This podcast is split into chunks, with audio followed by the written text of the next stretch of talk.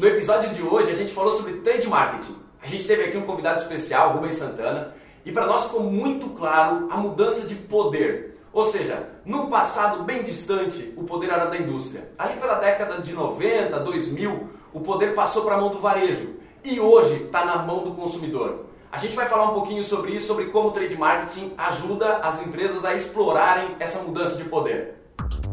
Bem-vindos ao Mercoscast, direto dos estúdios de gravação da Mercos em Joinville. Ouça dicas de venda, marketing, tecnologia e gestão, disponível pelo YouTube e podcast.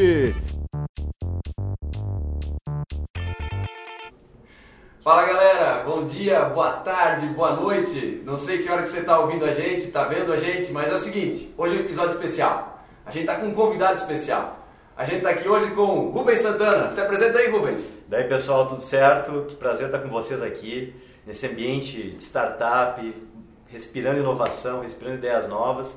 E eu vim aqui para conversar um pouquinho com vocês sobre o que é o trade marketing. Tá certo, então. Bom, gente, como vocês viram, o papo hoje vai ser sobre trade marketing, né, cara? Então, bem-vindo, Matheus. Tá preparado aí? Estamos, estamos sempre, né? Então tá bom, antes da gente começar o episódio, gente, olha só, a gente também tá em vídeo no YouTube, óbvio, quem tá assistindo a gente já sabe, mas quem não tá assistindo, acessa o nosso canal, lá o canal da Mercos no YouTube, ativa as notificações, segue a gente lá, dá comentário, a gente tá acompanhando o tempo todo. E para quem tá ouvindo, sabe que a gente também tá no Spotify, tá no SoundCloud, tá no iTunes, ok? Bora lá? Bora começar? Bora. Então tá bom, gente, olha só. É, a gente já sabe que o trade marketing hoje já virou motivo de, de ação estratégica em uma diversidade de empresas de, de bens de consumo por todo o Brasil. E aí já, já começa a minha primeira pergunta aqui na minha colinha. É, e essa pergunta já vai direto para o nosso convidado especial hoje, para o Rubens. Rubens, olha só. O trade marketing ele surgiu lá na década de 90, quando algumas empresas precisavam se diferenciar, se destacar no mercado. E ele se tornou hoje uma peça fundamental para algumas empresas se desenvolverem. Cara, me, me conta um pouquinho, cara. Na tua percepção, por que, que hoje o trade marketing é de fato algo fundamental para empresas que querem ganhar mercado, que querem expor melhor, que querem entrar em algum ponto de venda que hoje não está conseguindo, enfim, que cresça? Perfeito. É, então, assim, o trade marketing, ele, no início, surgiu como uma área de apoio à atividade comercial nos pontos de venda, para tentar trazer para dentro da atividade de comercialização, tanto no, na etapa do sell-in quanto do sell-out, um pouco mais de alinhamento estratégico com posicionamento de produto, posicionamento de marketing. Acontece que a gente passa por um momento de transformação, o varejo ele vem se transformando ao longo das últimas décadas, né? Uh, anteriormente, pega a década de 80, década de 90, quem detinha o poder era o fabricante, né? Porque tinha muito mais procura do que oferta. Então aquele cara que produzia, que tinha o produto, tinha a fábrica e a marca, era quem determinava as regras do jogo. A partir da década de 90, principalmente no Brasil, o cenário começa a gente estabilidade econômica, ascensão da classe C, uh, começa a haver um controle inflacionário, quer dizer, vários fatores ambientais começam a trazer, uh, ocasionar para o varejo um ambiente onde ele começa a florar de forma mais uh, estruturada, começa a se formar redes as redes começam a se consolidar, a entrada de players internacionais no mercado uh, nacional, você começa a ver que o, que a, o varejo começa a se fortalecer, aí ele vai olhar para a indústria e vai dizer assim, peraí, agora não dependo mais de ti, agora eu posso desenvolver marca própria, agora eu tenho acesso a, a, a, uma distribuição maior, eu, eu já tenho um ambiente econômico que eu posso criar uma rede, ou eu vou comprar uma rede regional, vou fazer uma rede nacional, então o varejo começa a ganhar muita força e, aquela, e há uma mudança de paradigma. Do poder da indústria ele passa para a mão do varejo. Só que ninguém estava lá para contar essa história e dizer, olha gente, agora mudou a, mudou a relação. As coisas foram acontecendo e nesse processo de transição, as equipes comerciais da indústria, que eram quem estava realmente em contato com o varejo, eles não estavam preparados para isso. Uh, um momento em que o comprador da rede ele começa a ter um papel muito mais forte em termos de barganha, ele começa a olhar para o representante ou para o vendedor e dizer assim, olha só, uh, tudo bem, tu quer botar teu produto aqui, primeiro tu vai ter que pagar para isso, tu vai ter que pagar um enxoval, tu vai ter que me dar uma solução de merchandising, tu vai ter que colocar um repositor, uh, e se não, ah, e tu quer colocar teu produto no ponto extra, então tu tem que pagar porque eu estou alugando espaço agora, então a regra mudou. Nesse momento a equipe comercial olha e fala, porra, e agora, o que eu vou fazer? Quem é que vai me ajudar? Cadê o né? Cadê o Chapolin Colorado? Quem, quem salva, né? Quem, quem, vai me salvar agora? E aí ele olha para dentro e vê que não tem uma estrutura preparada para isso. E o marketing está lá na, na, no escritório, muitas vezes, daí nesse momento ainda começa o processo de digitalização da economia, né? No final da década de 90, início dos anos 2000, o marketing ainda tem um novo pepino, que é entender como é que é essa nova economia com a transformação digital. E-commerce, tudo acontecendo, o marketing está ocupado, a mídia já tradicional já não dá mais a mesma resposta, ele está extremamente uh, uh, angustiado para entender a nova mídia, a mídia digital, e o que, que ele faz com o ponto de venda? Ele distribui merchandising e, e diz assim, te vira vendas. Então ficou uma coisa, um empurrando para o outro, outro empurrando para um. E nisso, marcas menores ocupando espaço, marca própria varejista crescendo, e os caras do varejista assim, e agora, o que tu vai fazer na minha loja? Aí é, essa ebulição cria uma pressão na indústria que começa então um movimento de tornar mais estratégico esse sistema, essa sistematização do atendimento aos seus canais de venda e distribuição. A indústria começa a criar um portfólio de canais, começa a definir estratégia de canais, mix de produto, políticas de preço, merchandising, todo um processo de go-to-marketing é criado na indústria para o quê? Para fazer com que a, equipe comercial trabalhe de forma mais estruturada, alinhada a um posicionamento. Aí tem que surgir um departamento para cuidar disso, que é o trade marketing. Então o trade marketing ele nasce no vácuo de marketing e vendas e ele tem que hoje estar extremamente aderente à estratégia comercial, porque quem entrega a realidade de uma marca todo dia no ponto de venda é um vendedor um representante que fala com o comprador, fala com o lojista, essa mensagem inicia aí, depois ela vai se estender para a ponta. É? Então a gente tem a etapa de sell-in e a etapa de sell-out que tem que ser contemplada pela visão de trade marketing. Faz, faz, faz sentido isso. Faz e, e, até pegando um gancho, é aquele ponto que a gente fala, as coisas mudam e a gente não está preparado. A maioria da indústria pega assim, uma transformação muito rápida, a gente está falando que o varejo detém já uma, uma força maior, mas agora a gente já está numa transição do consumidor. O consumidor tendo um poder muito grande, entendendo como está funcionando, buscando a, a história da, da, marca, se realmente aquela história que ele está contando no ponto de venda é uma realidade dela. A gente fala, eu sou sustentável. Calma aí, deixa eu ver se tu é mesmo. Né? Porque antes a gente ficava assim, não, pô, marketing, a propaganda e vendia. Então, entender esse processo do consumidor e cada vez mais é, desenvolver a parte de uma ação e entender se ela está funcionando, a métrica.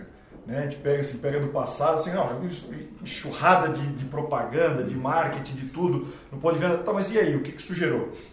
Então, assim, então a gente tem que trabalhar entendendo cada etapa. Então, às vezes, é fazer menos, mais controlado, sólido, para né? ir corrigindo a direção. Do, é muito mais fácil é, construir essa, essa estrutura e, vamos dizer assim, mudar a direção do barquinho do que do transatlântico. Então, a gente faz aquela estrutura toda. Se não tiver uma base muito muito boa, esse entendimento, essa, principalmente conhecimento que é da, da velocidade. Uhum. Né? Acho que vai mudar. Hoje a gente está tá num projeto, está tá enxergando uma velocidade. No momento é o consumidor, eu não sei se amanhã isso vai continuar sendo. Então tem que estar tá um, uma transição, né? uma busca por conhecimento constante para realmente entregar o resultado no final. Eles vão ficar assim, a minha meta de fazer tal ação eu entreguei. Uhum, uhum. Não, a minha meta era colocar em 100 pontos de venda, em mil pontos de venda.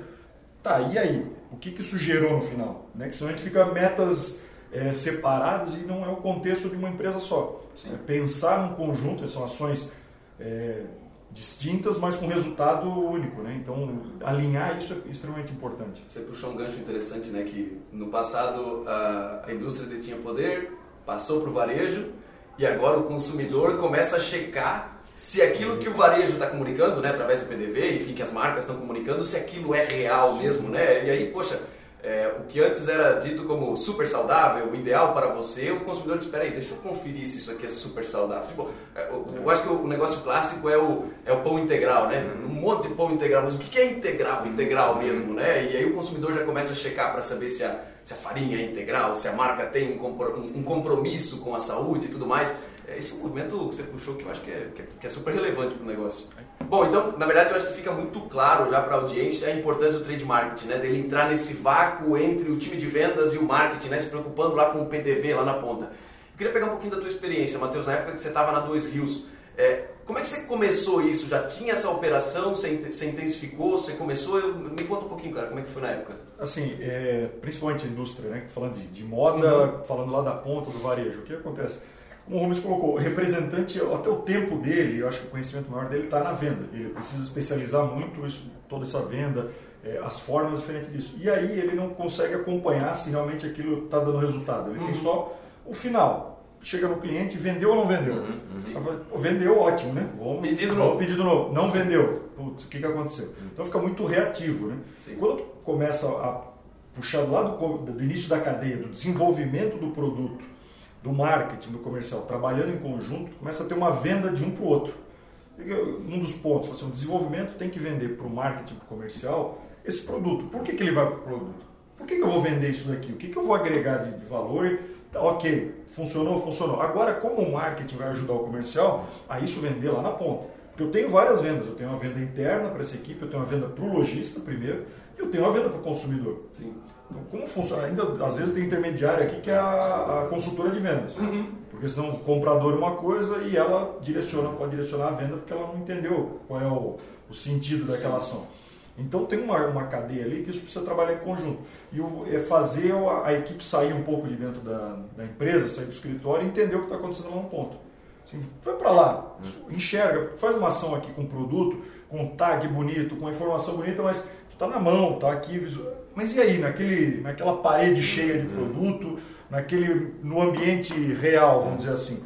Porque no, o meio que o sistema aqui está maravilhoso, mas e na vida real? Funciona? Então vai para lá, entende isso, começa a desenvolver junto, tem uma comunicação mais estreita para ir corrigindo e realmente chegar a alguma coisa que eu falo assim, medir, isso está funcionando?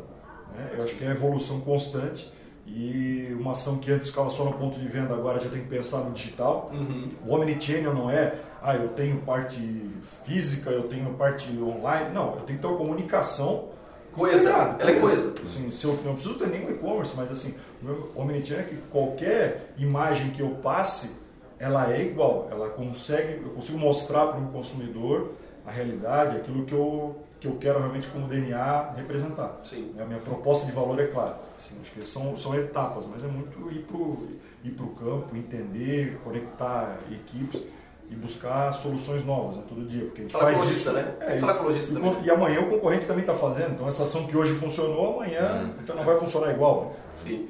Assim, ó, é, vocês falando, né, eu, eu acabo tentando me colocar na, na realidade do gestor comercial da grande maioria das indústrias brasileiras, né? Que, cara, o cara tá matando um leão por dia, o cara tá correndo atrás de venda, de tirar pedido e assim, é meio, às vezes é meio utópico, né? A gente está falando numa esfera que a grande maioria dos gestores comerciais não consegue viver, né? Porque, cara, tem que pagar as contas, tem que conseguir vender, concorrência está em cima, comprador apertando, tá, tá, tá, não, bom, realidade você já conhece.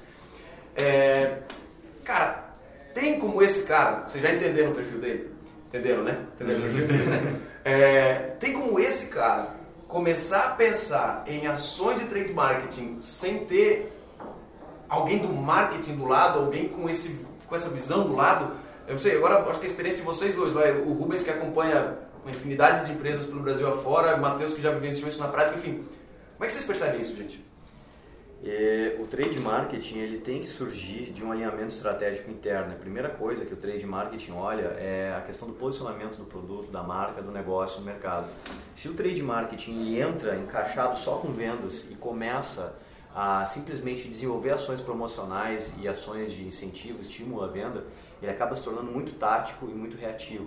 Se ele não olha o mapa estratégico, se ele não entende posicionamento, se ele não entende canais, se ele não entende categorias e shoppers, e, e principalmente os clientes da indústria, quem são os revendedores, ele faz o papel que o marketing não faz, que é realmente ir a campo, tá? Desculpa se alguém do marketing está me ouvindo, não, não, gostou do que eu falei, mas eu conheço muito poucos profissionais de marketing que realmente eh, conhecem o cliente. Eles têm uma, um retrato, um arquétipo do consumidor, aquela visão geral, né, que é super importante, não estou dizendo que isso não é importante, mas entre é, o marketing e esse consumidor idealista, ideal, quer dizer, existe um comprador de uma rede varejista, tá? Existe o balconista da loja, existe o promotor que está ali. Então tem uma série de intermediários, que o Matheus inclusive citou alguns aqui, dependendo da dinâmica do teu canal, da categoria, vai variar, que estão ali no meio disso e que são entraves entre esse processo de posicionamento e o processo de entrega de verdade. E onde é que a verdade realmente ela é entrega? Ela é entrega em dois momentos. O primeiro momento é na compra. Esse é o primeiro momento da verdade. O segundo momento da verdade é no consumo. Tá? O marketing se preocupa muito com o momento da verdade, o momento do consumo, que é quando eu adquirir um produto, eu vou usar ele, vou, vou realmente ver se aquela promessa é, ela se traduz em benefícios e em atributos que eu, que eu tangibilizo. Mas antes disso acontecer, eu tenho a experiência de compra. E como o Matheus colocou, a experiência de compra hoje está fracionada em múltiplos canais Uh, então você precisa entender essas dinâmicas de canais, entender as dinâmicas da, da, dos agentes dos canais e fazer um, um plano estratégico para que essa coisa aconteça, para que você não fique refém do canal. Porque assim, ó, um trade marketing que só vai lá, ouve o que vendas está falando e começa a criar ação, campanha e material, é o que ele falou, acaba que tu, você não mede o resultado e o trade vira um orçamento gigantesco dentro da empresa e um dia passa um diretor financeiro, um CFO, um CEO e vai dizer assim, gente, o que, que é isso? Que verba é essa que surgiu de, sei lá, X milhões e onde é que ela está sendo gasta? E, e o gasto está dando qual retorno? Então, assim, ó, o gestor de trade marketing, quando ele entra numa empresa, a primeira coisa que ele tem que fazer é olhar para o planejamento estratégico dela, sentar com o marketing, entender para onde é que a empresa quer ir. Depois ele tem que conversar com vendas e chegar assim: você, gestor comercial, me conta hoje tudo que vocês gastam de dinheiro para atender os clientes os canais de venda. Como é que hoje está a verba do representante? Tem promotor ligado ao representante? Qual é, como é que é o material de merchandising? Quais são os clientes que a gente dá dando prioridade dentro da nossa carteira? Faz esse mapeamento, fica um pouco dentro da empresa, depois tu vai pegar em cima do que a empresa faz hoje e do teu planejamento estratégico, vai a campo. Vai, vai ver de perto. Não adianta tu eh, conhecer a realidade por terceiros. Eu, esse tempo, eu fui contratado por uma empresa do agronegócio. Eu nunca tinha trabalhado com agronegócio na minha vida. Aí eles me passaram um roteiro para visitar as cooperativas no interior do interior do interior do Brasil. Gente, o conhecimento que eu tive de chegar num ponto que quase ninguém vai, hoje eu, entendo do negócio muito em função disso, porque eu estive na realidade do campo. E o que a gente percebe Vamos dizer, a mensagem do marketing é isso aqui, ela vai criando um funil, funil, funil, funil, funil, quando ela chega lá na ponta, ela é outra coisa. E você acha sinceramente que um vendedor vai estar preocupado, vai ter tempo de resolver isso? O vendedor está sendo cobrado pelo gestor dele para vender mais. A meta de venda. A meta de venda. Então a meta de venda é uma faca de dois gumes. Ela é uma coisa importante, mas muitas vezes ela destrói valor. Se você cumpre a meta dando desconto, fazendo promoção que você não vê retorno, você começa a queimar a percepção da categoria. Por isso, o que, que muita empresa está fazendo? A muita indústria está dizendo assim, cara, não quero mais estar nisso. Eu vou criar meu canal de venda próprio, vou criar minha loja própria, vou criar minha franquia, vou criar meu marketplace, vou criar meu ambiente. Então hoje existe uma disputa de ecossistemas, ninguém está entendendo o que está acontecendo. Vai para a China para entender. Hoje quem é que hoje está dominando? São os grandes players digitais que eles conseguem estar onde? Qual é, é o novo ponto de venda hoje? Está aqui no meu bolso. Esse aqui é o novo ponto de venda. Esse aqui é o novo ponto de venda. Isso aqui é o novo ponto de venda. O ponto de venda não está mais na loja. Um chinês, quando ele vai comprar, ele vai para isso aqui, compra lá, leva e vai embora. Ele nem paga mais. Nesse momento, esse dado é registrado. Então, hoje a disputa é pelas informações. Se você não tem hoje competência e capacidade de reunir informações e dados dentro da tua cadeia, vai ser substituído por uma empresa que tem. Essa é a transformação digital que todas as empresas estão passando e poucas querem ver. E pegando um parênteses isso lá no começo, falou da, da parte do, do produto, né, do, do desenvolvimento. É, a gente não sabe quem é o cliente. É. Cria um arquétipo. É, um caso clássico, isso tem estudos comprovando, é, gente muito boa trabalhando a questão do, do, consumidor, é pegar o desenvolvimento de produto e perguntar assim, quem é o nosso cliente? Nosso cliente é a classe média, uhum. tá, tá bom, legal. O que, que, é esse? Quem é essa pessoa? Né? É famoso, como ela vive, Sim. qual é a renda Aí ela falou assim, não, mas eu também sou classe média, então eu vejo por mim, né? Você se acha classe média. Um professor que falava assim na, na, na, FGV, colocava assim na pós, quem é classe média aqui? Todo mundo levanta a mão. Eu disse, mas como nessa a mensalidade que vocês pagam aqui? Não cabe. Não cabe? Não cabe uma classe média. É, a classe média tem uma renda familiar, tá ali, vai variar conforme o estudo de 1.200, 1.500, mas, mas não é nessa faixa. Não tem tu pagar uma pós. FGV não. Não, né? Então você já começa errado, sabendo imaginando quem é a tua posição. Né? E aí começa o desenvolvimento errado. Porque tu começa, não, eu pô, me considero a classe média, vou fazer o um produto para mim. Mas o meu cliente lá, o meu, lojista, não é esse daqui. Então eu faço um produto errado, eu faço uma comunicação errada. Tem casos e casos de pegar produto que a pessoa desenvolveu e fez aquela campanha e estava aquela campanha em inglês. Quem é o teu cliente? Não, pô, a classe média, porque a maioria, né? A maioria, todo mundo quer vender para a maioria. Pô, esse, nicho enorme, é, tá uma maravilha esse nicho no Brasil. Eu falei, tá, mas você já percebeu que realmente a classe média, menos 5% fala inglês? Como é que ele vai entender isso aqui? o recado é Então o recado não bate, a comunicação não bate. Às vezes naquela, na criação. E hoje o digital é pode te ajudar muito a, a entender o teu consumidor, mas pode te matar se não souber falar direito, direcionar, direcionar isso dali. Então, a velocidade é tão grande que assim, tu acerto, tu mede, tu consegue ganhar muito, mas tu errou naquilo dali, aquilo é. faz um barulho gigantesco. Uhum. É, entender cada processo, entender realmente quem é o consumidor, qual é a minha posição aqui, qual é a realidade dele. Né? A gente está às vezes tentando empurrar um negócio e cobra o vendedor uma coisa, mas, cara, mas isso daqui não está ligado com quem realmente está indo vender. É, na real, fica para mim fica muito claro que se não tiver alguém com foco para isso, é difícil conseguir alavancar essa. Mas assim, ó, vamos lá, o alguém, é, a gente pega esse alguém, divide ele e cria uma espécie de uma coisa que não é uma pessoa, é uma cultura. Hum. Não existe um salvador da pátria numa empresa, existe uma cultura. De onde é que surge a cultura? De uma visão clara. Se você não tem a visão clara de que hoje, vamos pegar a indústria, tá? Estamos falando da indústria, não do varejo. O fabricante bem de consumo, ele está num dilema estratégico enorme. Se ele não tiver uma cultura orientada ao canal, ele não vai chegar lá. Uh, agora você está me assistindo, daqui a pouco você tem uma empresa de médio porte, não está digital ainda. Faz o tema de casa, organiza os teus processos comerciais, busca otimizar, melhora a tua margem. Entende? Tem, tem, tem níveis, né? Tem Sim. empresa que, uh, que tem que fazer o básico, não fez ainda. Então, eu acho assim, ó, a gente hoje não tem mais espaço para errar tanto como podia errar antes. Eu acho que aí vem essa capacitação da equipe comercial é muito importante para que, porque senão não adianta ter um salvador da pátria, coloca lá, agora contrata o cara do trade para resolver o problema. Aí ele vai lá, vai falar com o vendedor e o vendedor não recebeu esse input ah. do, do, gestor dele. Sim. Aí o gestor vai lá e diz, ô cara, tu que trade aí, meu, aí, cara, eu trabalho, pô, mas vem cá, cara, eu, na verdade no, no, no, organograma ele responde a ti. Tu, cadê o alinhamento estratégico? A gente quer resolver coisas simples de uma forma, eh, complexas de uma forma muito simplista às vezes. Então eu acho assim, ó, tem que botar a mão na massa, mas principalmente uma mudança de cultura que a gente é. tem que passar. Aí eu, eu, quero, eu quero pegar esse gancho que você já, já falou da mudança de cultura, porque assim, é, beleza, eu acho que eu entendi, eu acho que ficou claro a ideia de que se não houver uma cultura não adianta você ter um time. É, mas considerando que a grande maioria não terá de fato um time e que talvez a cultura seja algo mais fácil, mais barato e mais acessível para começar a martelar. É, dá para inserir, o, ou melhor, não é nem dá para inserir, é como inserir o vendedor, o representante, o cara que está no dia a dia, visitando o cliente e tudo mais, nessa cultura de fomentar, tipo, tem como fazer isso? Eu, eu vejo e faço fazer até paralelo, né, também com a parte internacional. Tem várias questões com a empresa que não adianta ter um realmente, não, uhum. nós vamos exportar, mas se aí lá na parte de cima isso não, não, não tem como DNA da empresa, uhum na hora que o câmbio baixar, esquece esse projeto. Na hora que o mercado é. aquecer. Então, assim, o projeto fica muito momentâneo, fica, fica, só naquela parte boa, eu quero explorar o momento bom. Não é, isso é a mesma coisa do digital, do trade, não é hoje eu preciso. Não, isso é uma realidade, isso precisa estar na cultura. E aí não é um e não é só o de cima, isso tem que vir na cadeia toda e só, só vai conseguir isso se trouxer desde a tua ponta aqui, trazer aqui para perto de ti, tá engajado. Entender, o cara acreditar o que eu estou falando hoje, o que eu estou desenvolvendo hoje na minha empresa, é a realidade e todo mundo faz isso. Todo mundo vende, todo mundo pensa nisso, todo mundo está pensando no cliente, o foco da empresa é o cliente. Porque senão vira aquela assim, ah, uma vez falaram, mas depois mudou. É, é muda toda hora o negócio dessa empresa, deixa então assim. deixa assim, vou fazer o meu. Isso tem que estar tá enraizado e tem que trazer, tem que estar tá próximo. Mas assim, se eu falar de cima, eu vou ligar, olha, a nossa cultura hoje é essa. O cara tem que ver aquilo ali, tem que sentir, não é mandar um e-mail, é, olha, agora hoje, a mudou.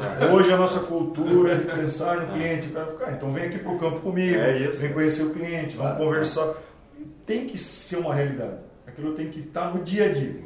Não, não é uma. Não, não é virar chave, não. Não é, não é botar o quadrinho da missão, da visão, não é. Não, cara, isso vai ter que ser enraizado. Isso não é do dia para a noite, né? Isso é processo. O que você acha disso, Rubens? É, eu acho que esse é o desafio, né? Porque as empresas hoje elas têm dificuldade até de definir prioridades, né? Eu gosto muito da frase do Steve Jobs que diz o seguinte: é, é, o foco não é o que tu vai fazer, é o que tu não vai fazer. O teu foco dizer estratégico é dizer não, saber dizer não, trade-off, dizer, olha, isso que eu não vou fazer, não vou atender esse cliente. Isso é muito para o representante, vendedor que está nos assistindo. O que adianta ter uma carteira inchada e ter um monte de cliente nativo? Ter aquele cara que tu não tem tempo de visitar ou tu visita superficialmente tu tem que encontrar uh, meios de entregar valor de forma muito objetiva hoje em dia. Né? Aí tu vai ter diferenciação, se tu tentar ser tudo para todos, não vai ser nada para ninguém. E essa visão estratégica não é que tem que ter um planejamento estratégico lá todo organizado, a empresa tem que saber o que ela quer.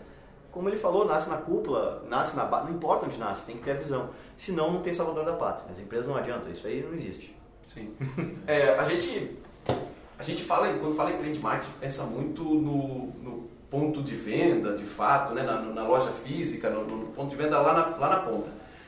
É, mas com o advento do, do, do, digital, do digital, é, é trade marketing casa também para o digital. É, é, na escola, na cadeira do trade marketing, entra também o digital. Eu usaria que, voltando para a questão do omnichannel, isso tem que estar tá muito alinhado.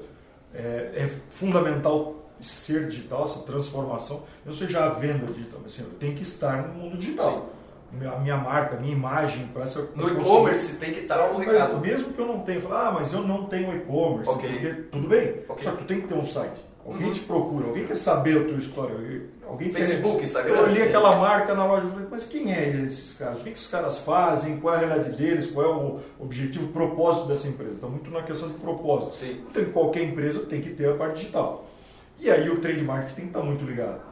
Não adianta eu faço uma campanha, aquele site de um jeito bonito e tal, mas lá no ponto de venda, meu produto, a minha comunicação é outra. Capenga. Então é um alinhamento, mais uma vez, disso. Né? O Omnichannel não é ser físico e digital, é, ser uma, é ter uma comunicação integrada e clara. Né? A gente fez muito isso. O trade é fundamental nisso. Né? É, total, e assim, como é que a gente consegue sistematizar de uma maneira mais acadêmica isso? É o seguinte, você tem que pensar que existe um processo de, de descoberta onde o, o cliente ainda não sabe o que ele quer o shopper, o consumidor, ele não sabe o que ele quer. Ele, ele, em algum momento ele vai iniciar a jornada de compra dele. Algum gatilho vai dizer para ele, tu tem que comprar isso, tu tem que adquirir essa coisa, ou por, ou por desejo ou por necessidade. Aí ele vai percorrendo canais, ele vai percorrendo etapas. Então tem a pré-compra, compra, pós-compra, para resumir em três, uma coisa que na verdade são sete etapas. Nesse momento, ele faz uma jornada que a gente chama de on e offline. Ele vai para o on, vai para o off, vai para o on e vai para o off. Então imagina uma linha reta e imagina essa parábola fazendo assim. Ó. Nesse momento ele vai sendo impactado por vários tipos de pontos de contato. Ele tem o e-commerce, ele tem a rede social, ele tem o WhatsApp, daí ele vai para o físico. Ele vai para a loja física, fala com o vendedor, ele vai, aí ele sai da loja, ele às vezes não vai comprar, ele vai só para pesquisar, ele volta para esse aqui. Ele vai fazendo isso aqui, é como se fosse um negócio que vai para o futuro e para o passado ao mesmo tempo. Hoje o consumidor está nessa jornada de compra e ela não é mais clara. Ela não é assim, ó, gente, olha só, na pré-compra a gente vai fazer mídia e essa mídia vai funcionar na Globo. Agora a gente sabe que esse cara vai entrar na loja e ele vai ter um anúncio na cabeça e vai encontrar o produto na gôndola. Cara, o cara ele vai hoje em dia para o ponto de venda para conversar, ele compra em casa. Então, entender a jornada de compra do shopper e ter uma estratégia multicanal, se for multicanal já está ótimo. Ser omnichannel significa que todos esses canais estão conectados. Isso é, olha, eu conto nos dedos as empresas brasileiras que tem isso. Uma, vai, uma Magazine Luiza, são pouquíssimas as empresas. Um Pão de Açúcar está com um aplicativo hoje. A maioria não tem, só que nós estamos virando a chave do analógico para o digital e a gente está indo para um momento onde nós vamos estar conectados para a internet das coisas em tudo. Internet 5G, é, é, é, tudo conectado. Então, como é que hoje você vai fugir de estar conectado e estar trazendo informação o tempo todo? Esse é um novo mundo que você tem que estar preparado. Mas não precisa te assustar, faz o tema de casa. Faz o básico. Faz o básico. Faz o básico. Vamos ganhar dinheiro. Dá pra, dá, dá pra ganhar dinheiro fazendo o básico? Cara, te prepara, faz teu caixa em cima do básico e vai depois pro futuro. Sim. Entende o teu, o teu ponto aqui. Quanta, quanta ferramenta tem hoje muito boa para cada etapa, né? Para entender. A gente tá às vezes querendo ir lá para frente, não, lá no ponto de vista, calma, mas e aqui dentro, o uhum. que, que eu posso melhorar? Política comercial, vai, vamos começar no básico. Comercial, política comercial, redondinha. Tá claro, né? Tá clara, né? É. Às vezes a gente fala tanto, não, tem que vender, tem que se o cara vender muito, ele não consegue nem tirar o pedido. Sim. Porque, cara, porque dá problema no sistema. sim, você, sim. Você, não se entrega. Se vender muito é um problema. Então, sim. assim, o cara pede de lá de cima, não, a gente vai vender muito. Aí o outro lá de baixo, hum, tomara que não, senão vai ter um problemaço aqui, é. que o, o, nosso, nossa logística, a nossa, nossa ferramenta, e o nosso sistema só dá para tantos usuários. é, é, assim, é, o cara, cara, não, todo mundo só quer o faturamento, né? Crescer, crescer, crescer, mas não é o como, né? Sim. O como crescer é importante, a gente tem que olhar para dentro, dar um passinho para trás, muitas vezes, vamos começar devagarzinho né, e arrumar a casa. o que eu percebo muito é que, assim, em, em épocas de vacas magras, como essas que a gente veio vivendo, né, a, indústria ainda vive, não é, nem veio vivendo, ainda vive, né, em épocas de vacas magras, não tem gol feio.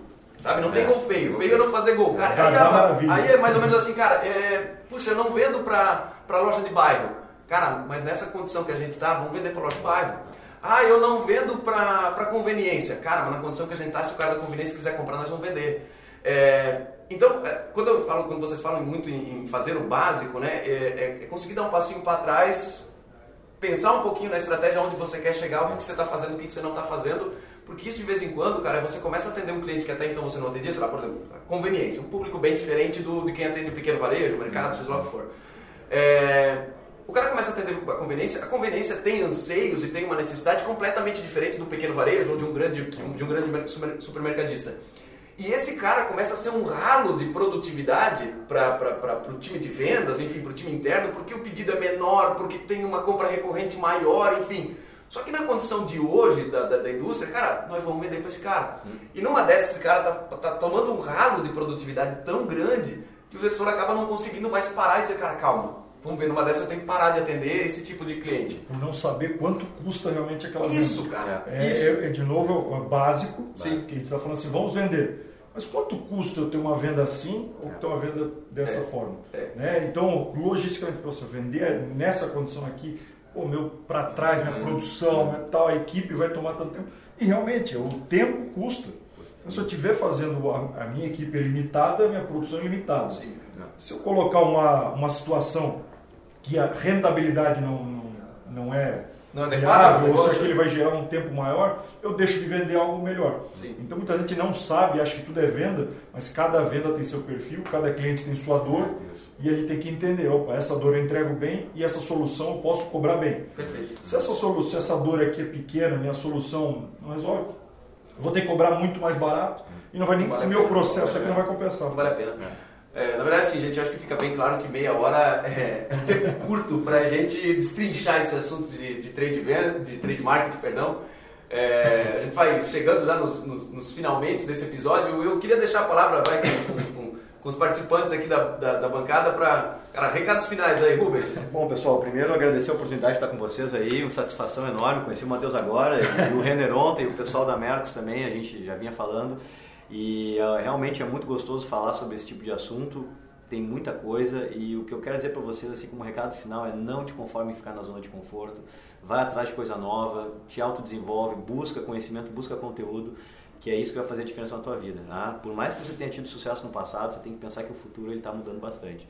Então acho que o que a gente está fazendo aqui, trazendo conteúdo, trazendo valor, é muito importante. Quero agradecer a oportunidade de estar com vocês e dizer que eu estou à disposição. Quando me convidar de novo, eu vou estar aqui. Tá ótimo. Como é que o cara te encontra nas redes, Matheus? É, Matheus, não, perdão, Rubens. Você pode me encontrar no LinkedIn, eu estou lá com bastante conteúdo, todo dia eu posto. Então, meu perfil é Rubens Santana Neto, tá? Santana, com apóstrofe no Ana. Uh, me segue lá que você vai ter muito conteúdo todo dia, pode ter certeza. Fechou. Matheus, como é que o cara te encontra? Maravilha. Me encontra pelo mundo, né? Não, tá no LinkedIn também, Matheus com TH, D. Fagundes. Tem as redes sociais aí, Instagram Matheus Diogo Fagundes, tem tudo aí um pouquinho de, de conteúdo, um pouquinho de assuntos também relacionados aí a diversas áreas, agora desafios novos aí que vão abrir também aí a, a cabeça para novas ações e é uma satisfação voltar aqui, ficar à disposição sempre e espero que todos estejam gostando também da, da nossa, nossa, nossa, desse desafio Esse aí, bate-papo aí. esse bate-papo, mas é muito, é muito bom estar aqui replicar um pouquinho do que a gente aprende, né? repassar um pouquinho de conteúdo, vivenciar isso e a gente só vai evoluir se a gente realmente conseguir passar isso adiante. Perfeito. Bom, na verdade, obrigado Rubens ter vindo lá de Porto Alegre aqui para Joinville para conversar com a gente, cara. Um agradecimento assim mais do que especial para ti, cara. Obrigado, e na verdade, assim, para quem está gostando, né, quem gostou do conteúdo do Rubens, ele vai estar tá com a gente também no Mercos Experience lá em setembro. É, fiquem ligados, a gente posta aqui, deve, deve ter uma postagem aqui no, no link do, do, A gente vai colocar um link no, no vídeo é, para acessar e conhecer um pouquinho mais sobre o Mercos Experience. E para quem está acompanhando a gente também pelo YouTube, Spotify e tudo mais, a gente dá um curtir lá, coloca um comentário, coloca, um, coloca algum recado, coloca alguma sugestão de pauta aí para a gente pensar já nos próximos episódios. Gente, é isso. Até a próxima. Valeu! Tem alguma sugestão de pauta, crítica ou comentário? Mande e-mail para mercoscast.mercos.com e até a próxima!